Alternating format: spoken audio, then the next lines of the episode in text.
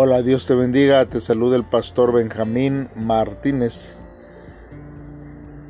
Y me da mucho gusto que el día de hoy estés escuchando este devocional, el cual hemos preparado cada día para que puedas ser edificado y puedas eh, ser madurado espiritualmente y así poder ser edificado juntos en este tiempo.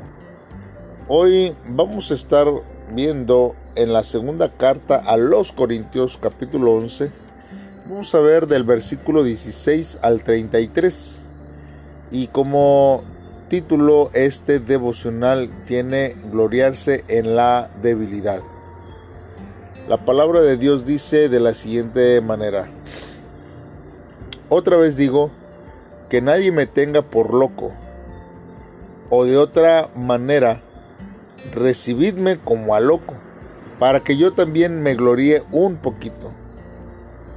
Lo que hablo no hablo según el Señor, sino como en locura con esta confianza de gloriarme, puesto que muchos se glorían según la carne, también yo me gloriaré, porque de buena gana toleráis a los necios siendo vosotros cuerdos, pues toleráis si alguno os esclaviza, si alguno os devora, si alguno toma lo vuestro, si alguno se enaltece, si alguno os da de bofetadas, para vergüenza mía lo digo. Para eso fuimos demasiado débiles. Pero en lo que otro tenga osadía, hablo con locura, también yo tengo osadía. ¿Son hebreos? Yo también. ¿Son israelitas? Yo también. ¿Son descendientes de Abraham? También yo. ¿Son ministros de Cristo, como si estuviera loco hablo, yo más, en trabajos más abundante, en azotes sin número, en cárceles más, en peligros de muerte muchas veces. De los judíos cinco veces he recibido cuarenta azotes menos uno. Tres veces he sido azotado con varas, una vez apedreado Tres veces he padecido naufragio. Una noche y un día he estado como un náufrago en alta mar. En caminos muchas veces. En peligros de ríos, peligro de ladrones, peligro de los de mi nación, peligros de los gentiles, peligros en la ciudad, peligros en el desierto, peligros en el mar, peligros entre falsos hermanos, en trabajo y fatiga, en muchos desvelos, en hambre y sed, en muchos ayunos, en frío y en desnudez, y además de otras cosas. Lo que sobre mí se agolpa cada día, la preocupación por todas las iglesias. ¿Quién enferma y yo no enfermo? ¿A quién se le hace tropezar y yo no me indigno? Si es necesario gloriarse, me gloriaré en lo que es de mi debilidad. El Dios y Padre de nuestro Señor Jesucristo, quien es bendito por los siglos, sabe que no miento. En Damasco, el gobernador de la provincia del rey Aretas guardaba la ciudad de los de, para, para prenderme. Y fui descolgado del muro en un canasto por una ventana y escapé de sus manos. Muy bien hermanos, pues vamos a estar meditando en esta palabra que acabamos de leer juntos. Bien hermanos, nosotros hemos eh, visto que hay motivos por el cual el apóstol Pablo pudiera gloriarse en sí mismo. Sin embargo, Pablo sabe que el poder de Cristo se perfecciona en su debilidad. a los que se glorían según la carne, Pablo dice que se glorían un poco con el fin de resistirse a los falsos maestros y poder guiar a los creyentes al camino correcto. La congregación de Corinto se consideraba sabia, pero fue necia, por cuanto toleraron a los falsos maestros. Estos están, hermanos, disfrazados como ministros de justicia. Hermanos, esclavizan a los creyentes para darles bofetadas y con atrevimiento han engañado a los fieles, pero el apóstol Pablo prefiere acercarse con debilidad a los hermanos. Verdaderamente es Pablo un apóstol genuino por cuanto reprende con dureza a los falsos maestros, pero se hace débil ante los siervos amados de la congregación para que ellos puedan acercarse a él y escuchar lo que la palabra de Dios dice para sus vidas. ¿De qué es lo que se gloria Pablo? A diferencia de los falsos maestros que se gloriaban de las apariencias solamente, el apóstol Pablo, hermanos, se gloria de su debilidad y declara cómo ha trabajado para el evangelio y cómo ha sido encarcelado, azotado y hasta ha estado en peligro de muerte ha sufrido de hambre y desnudez. Verdaderamente ha sido grande su aflicción como si fuera poco. Hermanos, eh, su, era añadida, hermanos, su preocupación cada día por las iglesias.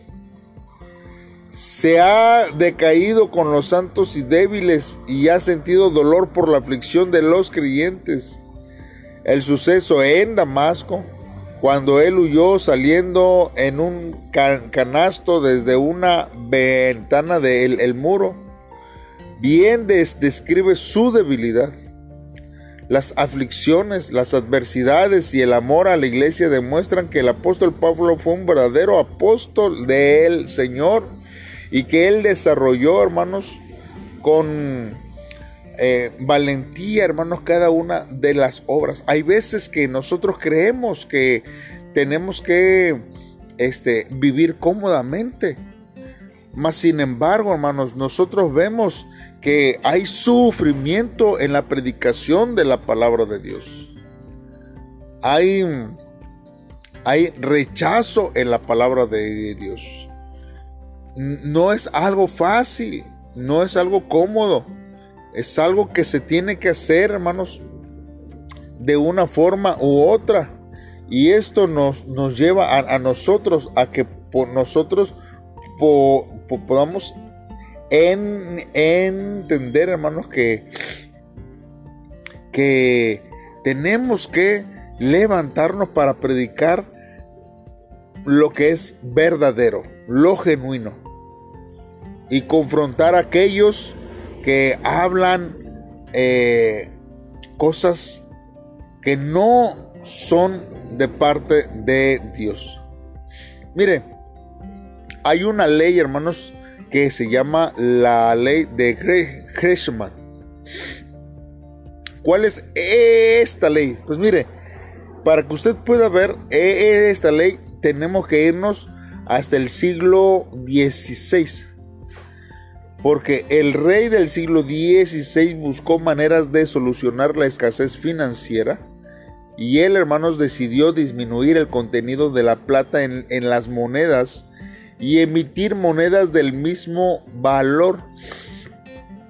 En consecuencia, hermanos, comenzaron a desaparecer las monedas de alta calidad y solo comenzaron a circular monedas de poca calidad. Sin embargo, hermanos, volvieron a caer en una crisis económica debido a que no circulaba la cantidad suficiente de dinero.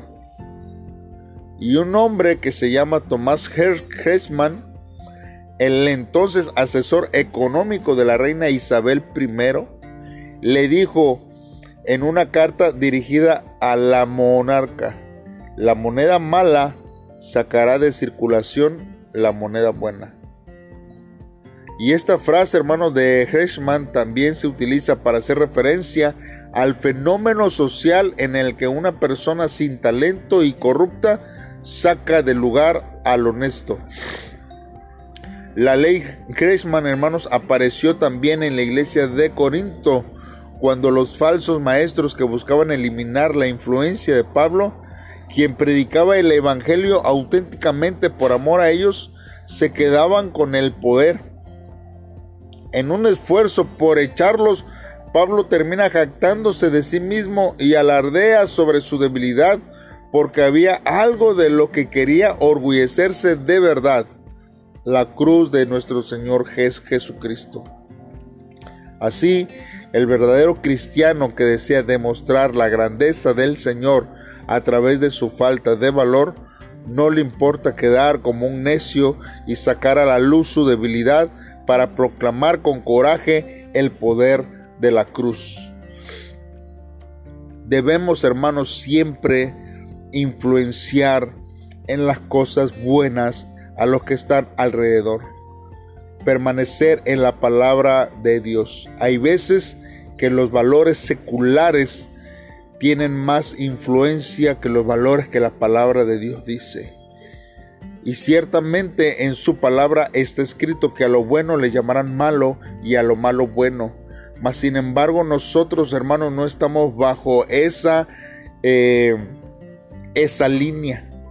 Nosotros estamos hermanos bajo la línea de la palabra de, de Dios y no podemos quedarnos quietos ante alguna eh, opinión, alguna eh, palabra que no venga eh, con referencia en la palabra de nuestro Dios. Tenemos que tomar el valor para poder enfrentar y nosotros, hermanos, ser defensores de la fe. Usted y yo, hermanos, tenemos que pelear la buena batalla de la fe y levantarnos, hermanos, en contra de aquellos que no están haciendo lo que la palabra de Dios dice, pero sobre todo enseñando a otros, porque si usted está eh, eh, escuchando o viendo alguna enseñanza que no es bíblica, entonces usted debe de dejar de ver a esa persona, no importa qué tan elocuente hable, porque desafortunadamente los falsos maestros hablan con tanta elocuencia y tanto que nos convencen. Pero si no viene en la palabra de Dios, entonces nosotros tenemos que huir de ahí, de esas transmisiones que nosotros podemos ver en las redes sociales o aún en, en, el, en, el, en el YouTube y oír lo que realmente edifica, que es la palabra de nuestro Dios. Dios te bendiga, vamos a hacer una oración y vamos a pedirle a Dios que Él sea el que nos ayude en este tiempo. Señor, en esta hora nos acercamos delante de ti, Padre sabiendo que tú eres el que nos confortas, alientas y nos traes a la verdad, Dios.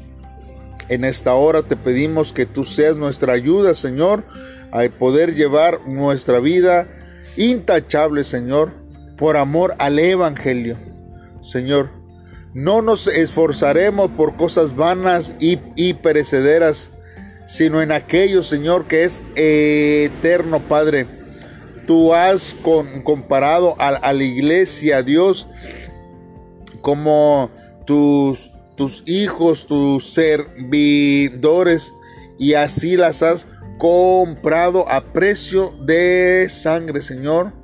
Hoy consagro mi vida a ti para velar por la santidad de tu iglesia, Padre, y salvar a las almas, Señor, que están perdidas, Padre eterno. Ayúdame a hacerlo cada día y que hoy, Señor, yo pueda tener la oportunidad de predicar tu palabra, de hablarle a alguien, Señor, de ti, Dios, para poder, oh Dios, demostrar tu amor y que tú le amas y que tú, Señor, todavía eh, quieres salvar sus vidas. Gracias.